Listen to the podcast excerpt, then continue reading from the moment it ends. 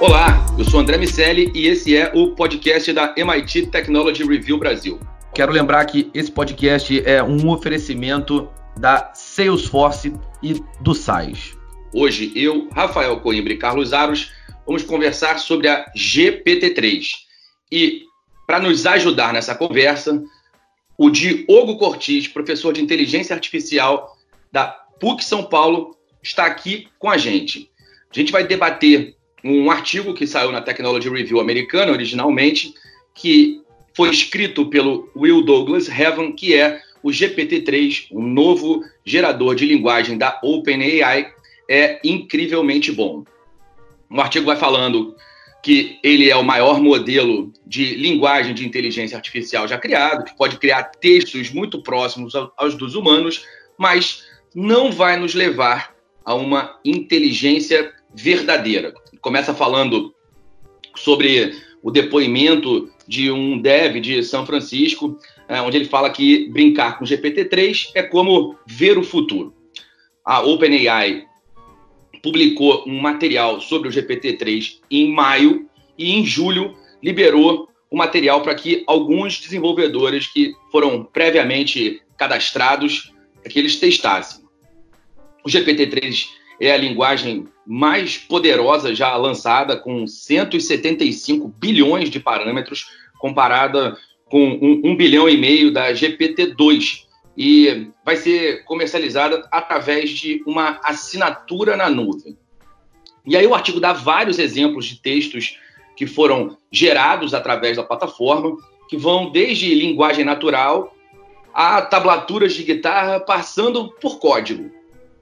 E aí pondera que é, esse tipo de recurso pode ser usado tanto para o bem, comercialmente, ali com um chatbot, para produzir conteúdo, cultura, mas também para o mal, para produzir fake news e desinformação. E aí ele fecha o texto falando que a gente tem uma barra muito baixa quando se trata de, de avaliar a inteligência e que se algo parece ali esperto, é fácil a gente se enganar. Que o maior truque que a inteligência artificial já fez foi convencer o mundo que ela existe. E o GPT-3 é sim um grande salto, mas ainda é uma ferramenta feita por humanos com todas as falhas e limitações que isso implica. Dito isso, eu quero perguntar para o meu amigo Rafael Coimbra. Rafa, quando você brincar com a GPT-3 pela primeira vez, você vai emular que texto? A mente brilhante de André Miceli. Vai cuspir um livro com a sua mente. Rapaz, eu não quero texto, não. Eu queria chegar para GPT-3 e dizer para ela assim: GPT-3, lave a louça. E de repente a cozinha está um brinco. Mas isso ainda não é possível, a gente está longe disso. Mas de qualquer maneira, é, esse é um aspecto interessante, né? A gente analisar que ela entra ali, né? Quando ela faz a varredura, é, sendo alimentada, ela está sendo alimentada por letras e números, basicamente. São textos, e aí ela foi ali pesquisar na Wikipédia, uh, textos sejam lá de quem escreveram aqueles textos, pode ir também em livros, mas o legal é que ela começa a sair também desse universo mais literal e, por exemplo, como você citou, André, começa a buscar códigos de programação. E ela também deixa de ter uma uma procura mais linear, mais é, é, simples, e eu vou pedir até a ajuda do Diogo para explicar isso para gente, e começa também, o que me impressionou, a entender contextos. Ela, você joga, faz uma pergunta bem genérica, bem ampla, e ela entende, olha, estão querendo aqui falar sobre culinária, e ela começa a pesquisar referências à culinária para tentar devolver a informação que você está pedindo para ela.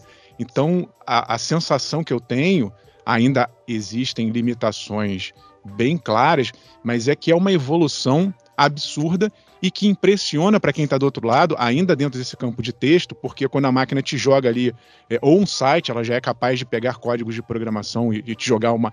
gerar uma página como se fosse um programador procurando códigos pré-prontos. Pré para quem está do outro lado da tela, não está vendo que é uma máquina e não humano, né? Se a gente for lembrar do, do velho teste de Turing, é muito impressionante, porque se ninguém me falar, eu vou realmente acreditar que alguém escreveu aquele texto, que alguém bolou aquela página da internet. Então, o grau de sofisticação é, que ela está demonstrando é algo extremamente impressionante. Agora, Rafa, vou chamar o Diogo aqui para conversa. Diogo, muito bem-vindo, obrigado por estar aqui com a gente hoje. Quero te pedir para fazer um, um, contexto, assim, dar uma explicada geral no que é a GPT-3 e, e depois a gente segue a nossa conversa. Legal. Obrigado, então, pelo convite. É sempre uma honra participar aqui com vocês. É, então, assim, o, o, GPT-3, na verdade, a gente chama de um modelo de linguagem, né? Então, é, é, vamos entender assim, é uma área é, da inteligência artificial que trabalha com texto, que trabalha com a linguagem humana. E, basicamente, o que ela faz é, é criar uma distribuição é, probabilística das palavras, tá? Então, ela consegue é, predizer qual que seria uma, por exemplo, eu dou uma sequência de uma palavra. Lembra na escola que vinha uma, assim, uma frase e aquelas lacunas para a gente preencher? Né? Então, é exatamente isso, ou essa é uma das técnicas que se cria um modelo de linguagem. Então, eu pego é, textos, uma quantidade muito grande de textos, né, da, da GPT, da GPT-3, estou falando assim, da Wikipédia, de dois corpos de livros, estou falando mais de um crawler da web que tem 14 bilhões de palavras. E aí, assim, você vai é, treinando aquele modelo para reconhecer e tentar decidir se naquele, naquela lacuna que a gente preenchia quando era criança, lembra? Qual palavra que cabe ali. Então, com isso, ela vai aprendendo, de alguma forma, algumas estruturas é, sintáticas e semânticas da, da, da língua que ela está aprendendo. Né? Então, assim, esse, essa é a ideia do modelo de linguagem. O grande lance da GPT-3, acho que os dois grandes diferenciais, porque modelos de linguagem já tinham outros né, que faziam coisas muito boas. É, por exemplo, há dois anos, o Google lançou o BERT, que também é um modelo de linguagem que revolucionou, começou a fazer muita coisa legal e foi inclusive implementado no, na, no buscador, né? Mas assim, para comparar com o BERT, que trouxe uma revolução, o BERT tem 340 milhões de parâmetros, né? Quando a gente vai para GPT a gente está falando de 175 bilhões de parâmetros. Então é um modelo que é realmente gigantesco, grande. E a grande diferença dele, é, só contextualizando do ponto de vista técnico, assim, geralmente os modelos de linguagem, eles são é, tarefas agnósticas, né? Task agnósticas. Então, quer dizer, ele é um modelo de linguagem porque ele só sabe preencher os, os, os buraquinhos, as lacunas, mas ele não tem o um entendimento para fazer uma tarefa específica. Então, se você quer usar, por exemplo, o construir né, uma inteligência artificial para ajudar a detectar fake news, ou desinformação, ou discurso de ódio, ou discurso de pedofilia, ou qualquer outra coisa, você precisa fazer o quê? O que a gente chama de o, o ajuste fino desse modelo. Então, você pega esse modelo de linguagem que foi treinado com vários exemplos de texto de um idioma específico, que conhece muito bem a relação entre as palavras, tanto sintática e semântica, e aí você pega um outro conjunto de dados muito grande também para treinar para aquele modelo. Então, é, a gente estava trabalhando numa pesquisa de discurso de ódio lá em Londres e a gente pegava assim mais um dataset com mais de 10 mil sentenças que foram anotadas por um ano, falando se tinha algum tipo de ofensa, de alguma violação tal. E aí a gente pegava aquele treino e aquele modelo de linguagem e ajustava, treinava de novo para aquela tarefa específica. Isso é o que se tinha até a GPT-3. Com a GPT-3, ela mostrou que não precisa mais disso.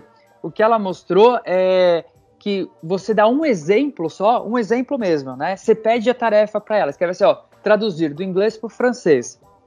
Muitas vezes ela já vai entender o que, ela, o que você está pedindo e já faz a tradução, né? Que aí não precisa de nenhum exemplo de aprendizado. Ou, em alguns casos, você precisa dar um exemplo só. Então você fala, ó, quero traduzir do inglês para francês. Está aqui um exemplo, né? Cheese, fromage, né? Ou, em alguns casos, alguns poucos exemplos. Então isso vai eliminar muito o processo de aprendizado, né? Então essa é a grande sacada da GPT-3, que é realmente incrível. E aí por isso que a gente vê tanto exemplo, né? Na área de código, na área de design, partitura, né? Porque você consegue é, com poucos dados, começar a treinar para tarefas específicas, porque é um modelo muito grande mesmo. Carlos Aros, você é tão empolgado quanto o Diogo Cortes com a GPT-3 ou, ou não tanto? Não, eu acho fascinante e, e, enfim, você fica lendo, né? O assunto tá, tá quente aí nesse momento e a gente lê bastante a respeito e eu não consigo perder de vista é, os teóricos do apocalipse que conseguem reduzir é, a, a essas maravilhas que a tecnologia permite a um discurso de ah veja só criar uma máquina que vai mais uma vez é, mais uma vez criar uma máquina que vai substituir os humanos e tudo mais. E aí eu queria perguntar para o Diogo o seguinte: diante de todos esses experimentos, e a gente vê alguns experimentos é, bem interessantes com possibilidades de aplicações uh, da, da, GPT-3, as comparações que você muito bem aqui é, é, explicou para nós com é, os modelos antigos e tudo mais, ou anteriores, né, porque não são tão antigos assim. É, é a minha pergunta é: que potencial a gente está buscando é, com uma, uma, uma tecnologia como essa? A própria OpenAI não faz isso única e exclusivamente porque acha legal. Os caras têm um negócio uh, e eles pretendem ganhar muito dinheiro com isso. Então, é, eles querem levar isso a mais gente, ou seja, você tem é, é, muita grana envolvida, você tem muito tempo investido em pesquisas. Qual é o potencial que se espera de, de aplicações de, de, de, tecnologias como essa é, para transformar indústrias, para mudar é, algumas coisas que nós hoje conhecemos e, e que potencialmente serão diferentes lá na frente com a GPT-3? É, então, eu acho que assim, é, a GPT-3, na verdade, o que chama a atenção da, da comunidade técnica e acadêmica é o seu tamanho, né? Porque eles conseguiram realmente é, treinar um modelo muito grande, né? Usando hardware específicos. É, mas no, na prática, o que a gente tem é, é somente uma distribuição de probabilidades de palavras, né? É, e com isso, obviamente, ele consegue entender e, e indicar algumas coisas assim que dão um resultado para nós que parece ser incrível, né?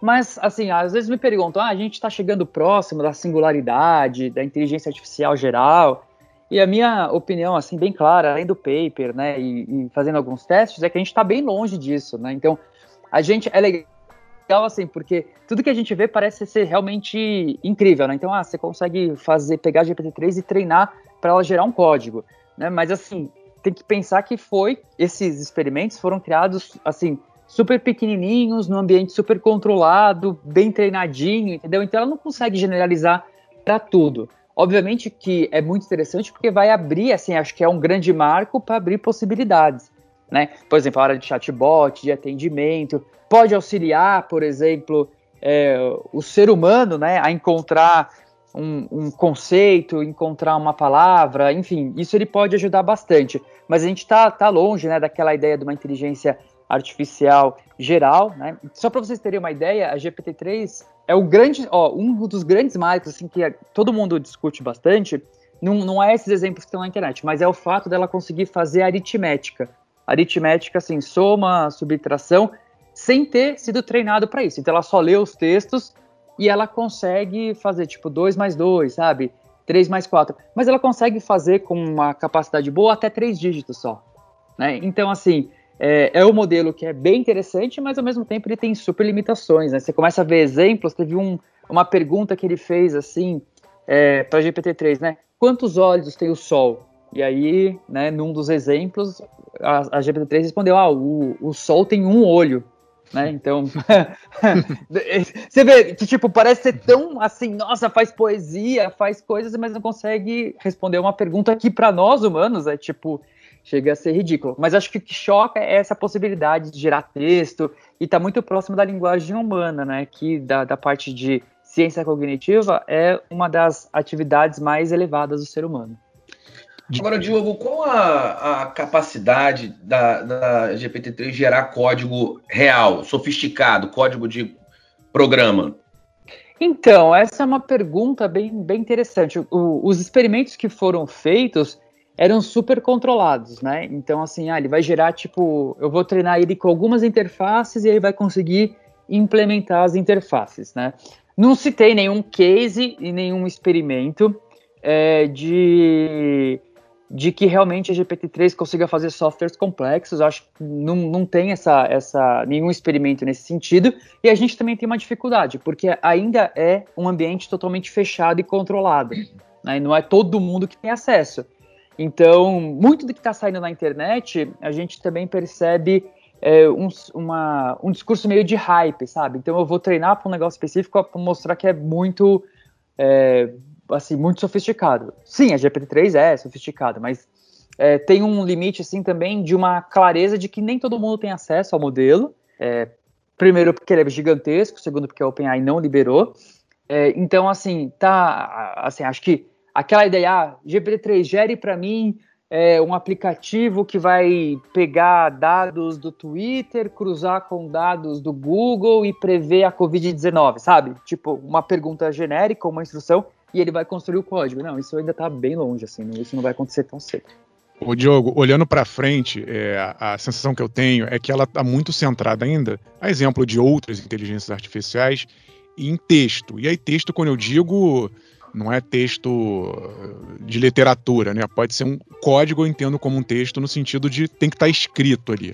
E pensando no que a gente já tem de outras formas de input, estou falando, por exemplo, reconhecimento facial, sensores, já pensando em internet das coisas, será que em algum momento a gente vai abrir uma estrutura como essa para captura de dados do que eu chamo do mundo real, de 3D, de, de coisas vivas, e aí sim talvez ela consiga entender o mundo, não só pelo, pela forma como a gente descreve o mundo, mas pela forma como ele é sensorizado e percebido de formas mais complexas, e aí sim ela caminha para algo mais parecido com, com a, a, singularidade ou a inteligência emulando a mente humana? É, nossa, sua pergunta é muito boa, Rafael, porque na verdade assim, acho que traz um debate que se tem muito na, na na academia com os pesquisadores de A, que é justamente isso, né? Hoje a inteligência artificial não consegue entender uma coisa muito simples, que é, por exemplo, causalidade, causa e efeito, né? Então, o GPT-3, ela responde muitas coisas não porque ela está entendendo o mundo, mas porque ela sabe encaixar as palavrinhas, sabe? Como se fosse um, band, um, um, um monte de peça de Lego jogado na sala que você tem algumas instruções e você consegue montar um brinquedinho, né? Então é mais ou menos isso. Ela não tem essa compreensão do mundo. É, ela tem um comportamento que pode emular isso, porque as respostas que ela dá, os textos que ela dá são muito bons. Então eu acho que é exatamente isso, né? Tem essa discussão é, bastante. Tem duas grandes vertentes hoje na área de inteligência artificial. Tem é, os deep learners, vamos colocar assim, né? Que, que é a galera que acredita que com o deep learning só, então essa processar dados massivos com esses modelos como a GPT-3 só, você consegue resolver o problema. E tem uma outra galera que fala de modelos híbridos, né? Que acho que vai um pouco no que você está falando também. E eu, eu acredito muito nesse segundo caminho, de você ter o input de várias outras áreas, né? Então, é, tanto da área de processamento de imagem, que está solucionando muitas coisas legais, né? É, ou de sensores, mas imagina assim, a GPT-3 acho que é uma acho que é uma provocação que dá para fazer interessante. A GPT-3 ela foi treinada com textos assim, com um corpus de tudo que é gerado na internet, ou boa parte do que é gerado na internet, mais a Wikipedia, mais livros, né? Corpus de livros, é, que são textos. Agora imagina assim, vamos pensar uma GPT-3 que consiga assistir todos os vídeos do YouTube, né? E entender a imagem. Eu faço um processamento de imagem, aliás, eu entendo o que a pessoa está dizendo e o que está acontecendo.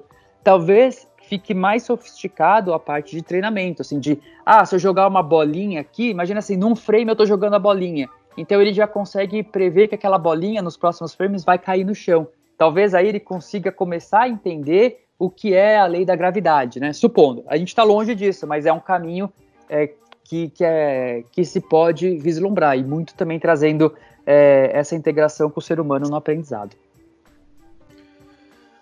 É, o, o, a conclusão dessa, dessa história me chamou muita atenção no, no artigo quando ele coloca que o maior truque que a inteligência artificial já fez foi convencer o mundo que ela existe. Ah, de alguma maneira, todas as emulações que que existem e com as quais a gente convive são inteligências, habilidades de inteligências artificiais. Se a gente olhar uh, que, e considerar que ela não é, não é viva e emula uma habilidade cognitiva qualquer. É, essa capacidade de aprendizado é que realmente vai fazer a diferença nesse processo. E aí é curioso como o aprendizado segue caminhos não previstos, como o exemplo do Sol, ou a questão aritmética, que tem um limite com três dígitos. É, é, é curioso ver o, o, um algoritmo vivendo quase né, nesse, nesse processo que ele vai ganhando, entre, entre aspas, uma autonomia, porque a gente vai, vai, ele, vai ele vai caminhando pra, pra, em direções não previstas. E, e apesar disso tudo, a gente ainda tem que a gente se depara com, com limites muito claros e, e muito diferentes daquilo que a, a, a, cultura geral nos fez acreditar que ele iria. É, qual o próximo passo, na sua opinião, Diogo, depois da, da GPT-3, para onde a gente deve ir? O imediatamente posterior? É, essa é uma pergunta que, assim, é, não tem uma resposta clara, até porque tem essas duas, duas vertentes né, do, do universo de inteligência artificial. Tem uma galera que vai insistir muito nessa pegada do, é, de deep learning, só trabalhar com dados, outros que estão indo por um caminho mais híbrido, então mesclando esses tipos de fonte. É, o que a gente vê é que a inteligência artificial, sim, é como você colocou, né? Ela já mostrou que está aí e a gente usa no dia a dia, né? Com resultados é, muita, muitas vezes incríveis. E aí vão começar a surgir outras aplicações, né? Então a parte de reconhecimento facial está muito evoluído, agora tem todo esse debate ético. A gente tem inteligência artificial sendo gerado é, de uma maneira de, com outras abordagens, né? Mas que seja capazes de realizar tarefas específicas que muitas vezes foge ao que o humano ou a gente teria uma concepção do que seria o correto, do que seria o certo, ou do que seria o previsível. E eu gosto sempre de citar o, o AlphaGo, né? Porque o AlphaGo é exatamente isso. Foi é, uma ferramenta que foi treinada, né, para jogar o Go. E num determinado momento do torneio, ela faz uma jogada que assim ninguém entendeu o que ela fez, né? Nem o jogador, o vencedor, nem os comentaristas que estavam ali comentando o jogo, nem os experts. Mas depois de várias jogadas, aquela jogada que o, que o AlphaGo fez, né, num, num, jogo de Go, assim, que é bastante intuitivo, fez todo esse sentido, né? Então, basicamente, o, é, por humano, você tem que é, somando muito pontos, né? Você vai somando pontos, pontos, pontos, pontos. E pro AlphaGo, para essa inteligência artificial, ele entendeu, falou, ó, para eu ganhar, eu não preciso ter muitos pontos, eu só preciso estar um ponto na frente do cara, né? Do adversário. Então, eu, eu ela fez essa jogada justamente para buscar uma otimização. Uma otimização do ponto de vista matemático, mas que às vezes não faz sentido para a gente. Então eu acho que a cada é, dia, acho que a, a, nossa, o nosso desafio agora não é somente técnico, mas também social, ético. E uma coisa interessante da GPT-3 é que no próprio artigo original eles fazem uma discussão no final e eles fizeram essa pesquisa com a GPT-3 pegando a ideia do fairness, né, de bias, vieses, para ver se o, se o sistema apresentava algum tipo de discriminação. E eles perceberam que apresenta. Então, quando você está falando frases relacionadas a alguma etnia, ou raça, tem uma positividade maior ou menor. Então, se uma frase estiver muito relacionada com negros, tem uma, uma carga é, emocional mais negativa, por exemplo. Então, no modelo de linguagem está refletindo isso que eles aprenderam. Algumas religiões também têm algumas palavras que são bem ruins associadas. Mas isso é interessante porque é uma discussão que começou alguns anos atrás, dois anos atrás, não se discutia isso na área de inteligência artificial. Começou a aparecer alguns artigos falando, oh, pode existir discriminação em inteligência artificial. E agora o pessoal da GPT-3, antes de liberar para o público, fez esse teste e falou, oh, nosso modelo apresenta algumas coisas sim. Então, acho que... A... Oi. Não, só pegando um gancho nessa, nessa tua fala, é, bom, o, os próprios é, pais dessa brincadeira, né? O Sam Altman fala que, olha, é, esse hype aí ele é exagerado, tem uma onda aí muito exagerada e tal. E eles colocam um pé no chão quando fazem esses testes.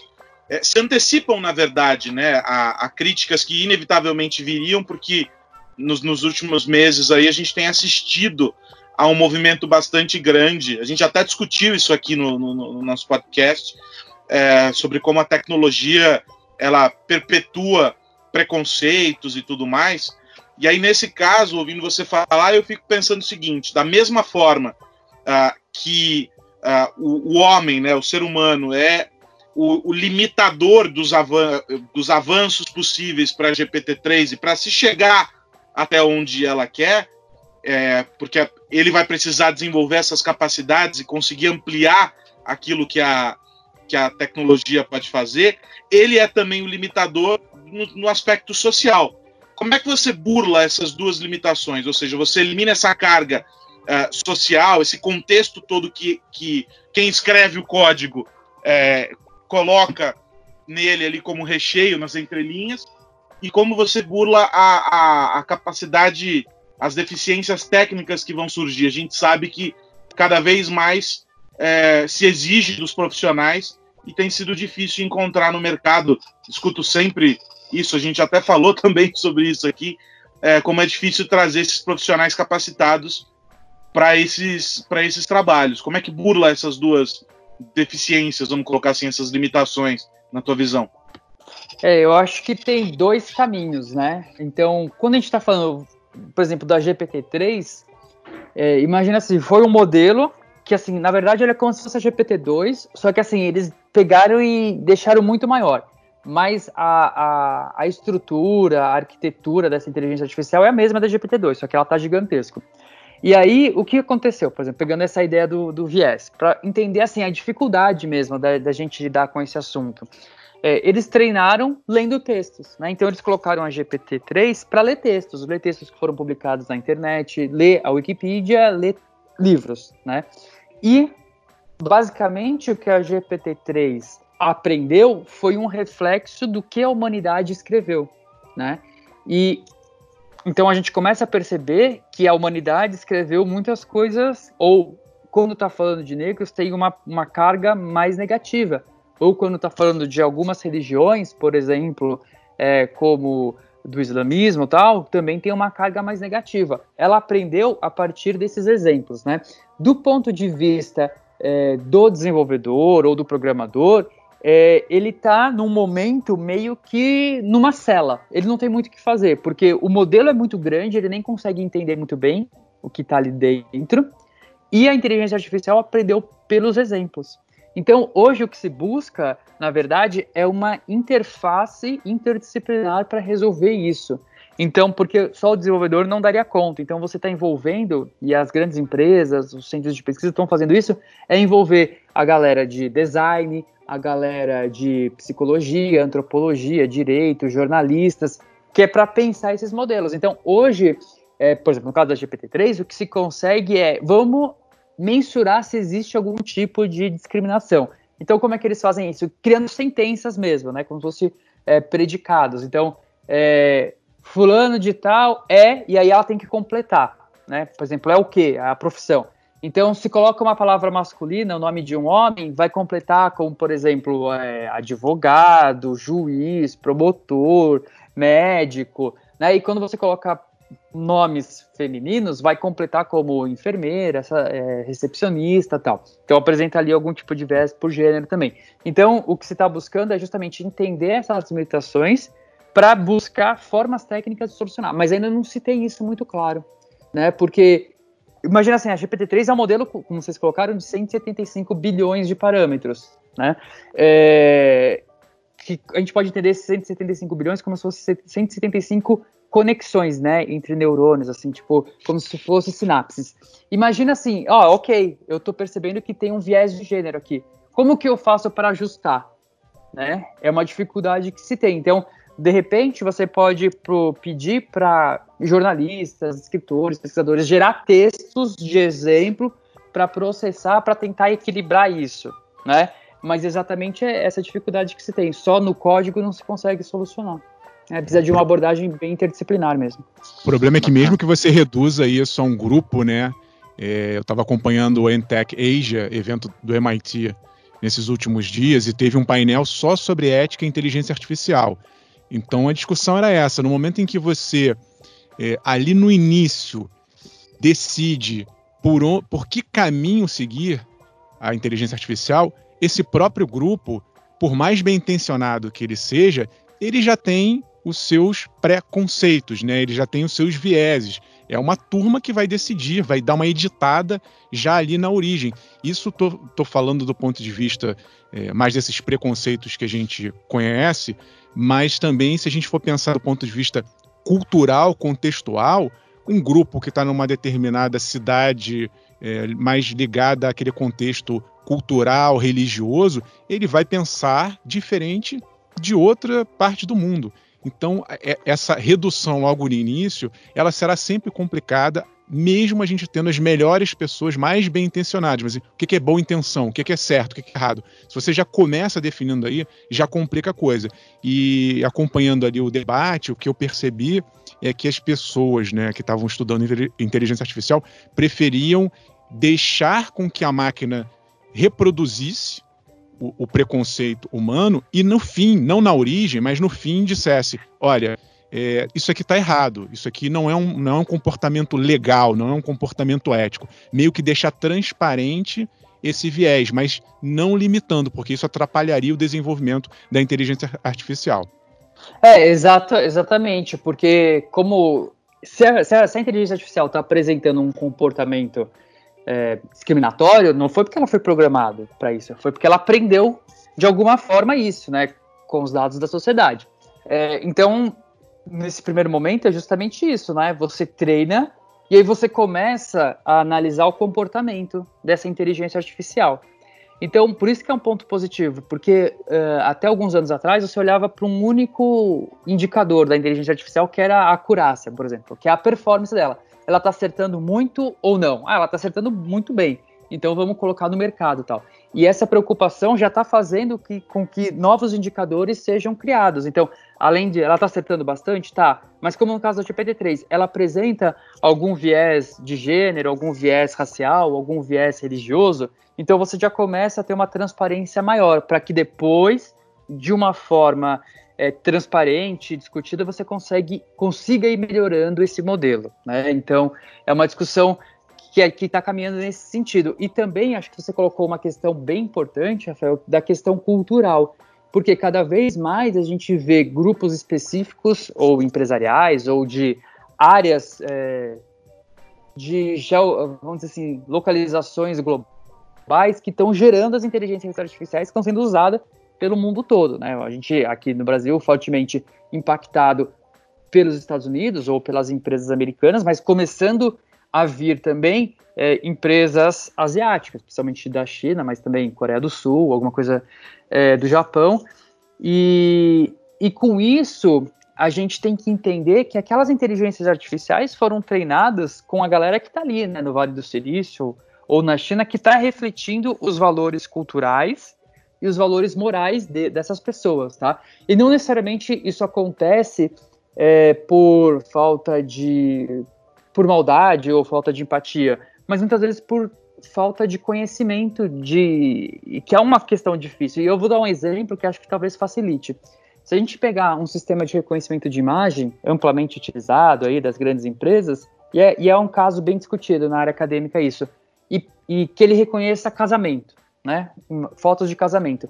Ele só vai reconhecer casamento é, ocidental, assim, né? Noiva de branco tal. Agora, casamentos indianos ele não reconhece, casamentos africanos ele não reconhece, porque falta toda aquela semiótica do que seria um casamento. Mas não porque o desenvolvedor no Vale do Silício fez isso de propósito, mas é que ele não tinha esse conhecimento global, não tinha nem os dados, né, de exemplos. Então, justamente isso, ter esse debate de, num primeiro momento, de repente, a hora que você treinou esse modelo, já fazer algumas validações para entender o possível comportamento, né? É Mas isso. não tentar limitar na ponta. No fim das contas, a, a, a gente precisa melhorar o input para que o output faça sentido.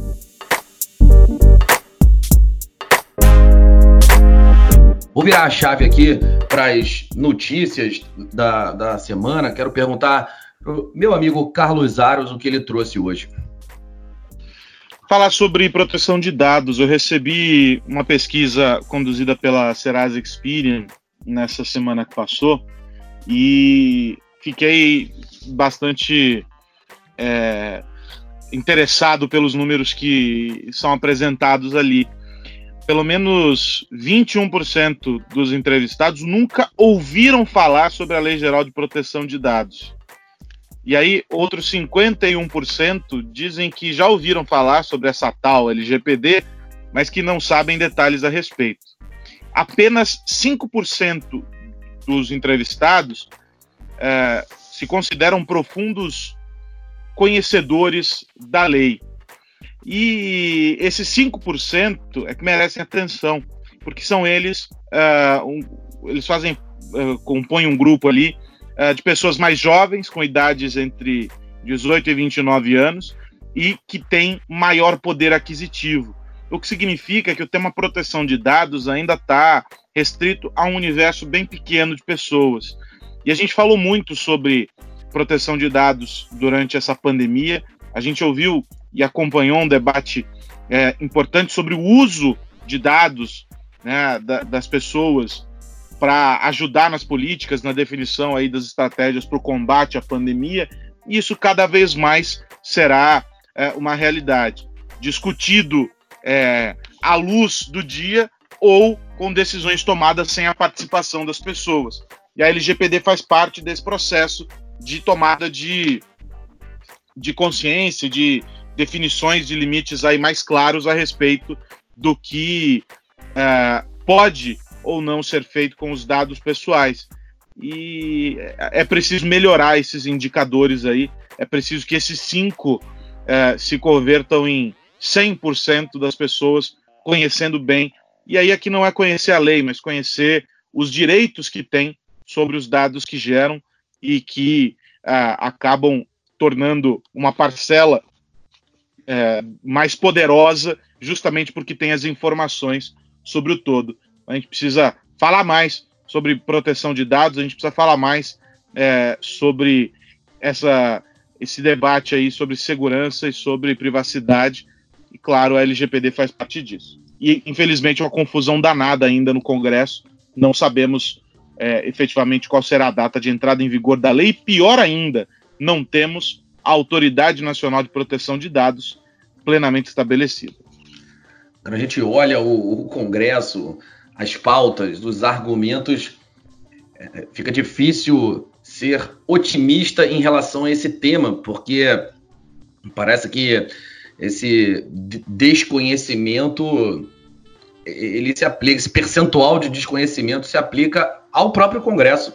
É, aparentemente não entendem bem os processos, a importância, a relação que isso vai ter agora com agora, né? Não tão agora assim, infelizmente, mas quando o 5G chegar e o volume de dados vai acabar aumentando e no fim das contas a gente é, volta para o assunto que a gente tinha acabado de falar, que é a relação entre a qualidade do dado coletado e a qualidade do output gerado pela tecnologia. Rafa, e você? O que, que você trouxe para gente? Eu fiquei com esses 175 bilhões de parâmetros da GPT-3 na cabeça e de repente fiquei aqui olhando para minha carteira e pensando em bilhões, né? Mas na verdade, bilhões, quem está nadando e surfando nesses bilhões são os grandes CEOs das big techs. Então, nos últimos dias, tivemos o senhor Mark Zuckerberg, dono do Facebook, Instagram e WhatsApp, chegando no clubinho dos 100 bi. Ele agora teve uma valorização, lembrando que tem todo um contexto aí de briga é, Facebook com TikTok, e o Facebook lançou o Reels, que é uma espécie de TikTok dentro do Instagram, já tinha aqui no Brasil, mas agora está em 50 países. Isso deu uma impulsionada nas ações, mas eu não estou nem falando do valor da empresa, tá? Estou falando que a fortuna pessoal do Mark Zuckerberg passou para 100 bilhões com B de bola de dólares. Só tem mais duas pessoas que estão acima deles: o Bill Gates, dono, é, ex-dono da Microsoft, fundador da Microsoft, que está aí nas casas dos 120 bi, e outro que se favoreceu nessa crise, está todo mundo aí perdendo, apanhando por conta da, da pandemia do coronavírus, mas o senhor Jeff Bezos, dono da Amazon, também não tem do que reclamar, porque ele vendeu esses dias agora mais umas ações dele, vendeu 3 bilhões e 100 milhões de dólares em ações e com isso a fortuna dele passou para 189 bilhões de dólares. É o homem mais rico do mundo, está aí chegando à incrível marca de fortuna pessoal de 200 bi de dólares.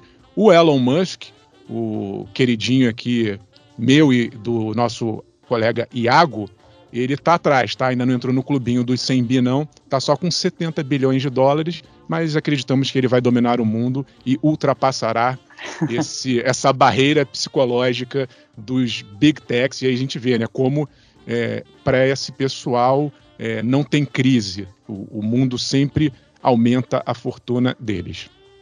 Ah, ah, com 70 bi, não dá para reclamar, ficar exatamente chateado, certo, Rafa? Não dá, não dá, não dá. Um, um bi já tá bom, né? Pois é. O Larry Ellison uma vez falou isso. Quando eu ganhei o meu primeiro bilhão, eu descobri que não há nada que eu não podia comprar. Uh, enfim. faz, faz sentido. Bom, pessoal, quero lembrar que esse podcast é um oferecimento da Salesforce e do SAIS.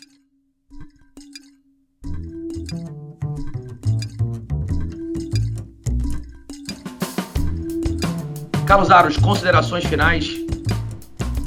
A minha consideração final é para que você que nos acompanha fique ligado nas nossas redes sociais, arroba MIT Tech Review BR, e se tiver alguma dúvida, algum questionamento filosófico, críticas, manifestações raivosas, ou se quiser mandar um bilhete de amor para o Iago, é só escrever para redacal, arroba MIT Tech Review com.br. Rafa. Pessoal, todo mundo convidado para acessar nosso site, porque agora eh, já temos lá artigos de colaboradores, colunistas, aos poucos o pessoal aqui do Brasil contribuindo, assim como o Diogo está contribuindo aqui com a participação no podcast, temos textos bem legais para que a gente discuta assuntos relevantes e interessantes como esse da inteligência artificial. É isso, e você acessa esse material em www.mittechreview.com.br. Meus amigos, semana que vem tem mais podcast MIT Technology Review. Diogo Ortiz, professor de inteligência artificial da PUC de São Paulo, muito obrigado por nos ajudar a entender a GPT-3. Valeu, eu que agradeço, gente. Foi um prazer estar com vocês nessa discussão. Carlos Aros, Rafael Coimbra. Até semana que vem. Tchau, tchau. Um grande abraço. Tchau, tchau.